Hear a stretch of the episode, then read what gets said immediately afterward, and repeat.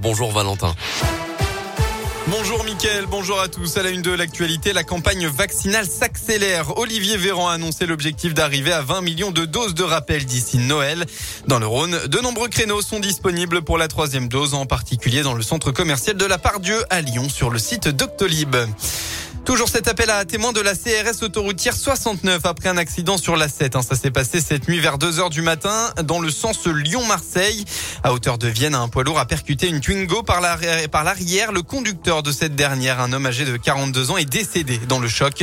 D'après les premiers éléments, la voiture était à l'arrêt sur la voie de droite ou sur la bande d'arrêt d'urgence, possiblement feu éteint lorsque le poids lourd est venu la percuter. Alors si vous avez des informations concernant cet accident, vous pouvez contacter la CRS autoroutière du Rhône au 04 72 47 20 60.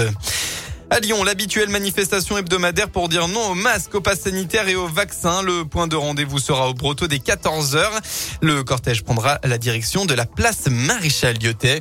En parallèle, toute autre mobilisation, plusieurs associations et collectifs demandent la création d'un front populaire écologiste, euh, écologique pardon, en vue de l'élection présidentielle. Ils ont prévu de se rassembler devant l'hôtel de ville de Lyon à 14h pour faire barrage à l'extrême droite. Le parc Blandan, terrain de jeu 2.0 pour les enfants. Oui, c'est la première fois que le parc lyonnais du 7e arrondissement accueille la fête des Lumières qui s'achève ce soir. L'occasion pour les organisateurs de le transformer en un énorme terrain de jeu pour les enfants. Puissance 4, marelle lumineuse ou encore jeu du serpent. Une petite dizaine d'activités sont présentes pour les petits et les grands. Eh bien, Radio Scoop a rencontré Sarah et ses deux filles Maëlys et Lalia Rose. Pour elles, c'était l'occasion de profiter de la fête des Lumières autrement. Ça change euh, de vers la place des terreaux. Là, c'est des jeux, c'est pas des animations.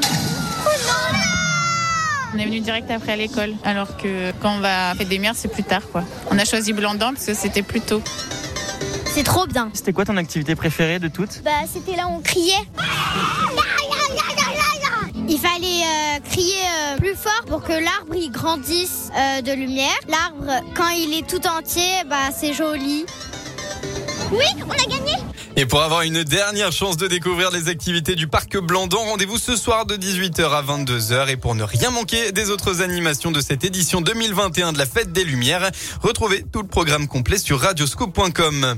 On passe au sport. En basket, Villeurbanne en déplacement. L'Asvel jouera sur le parquet de Pau ce soir à 20h45 pour le compte de la 11e journée d'élite.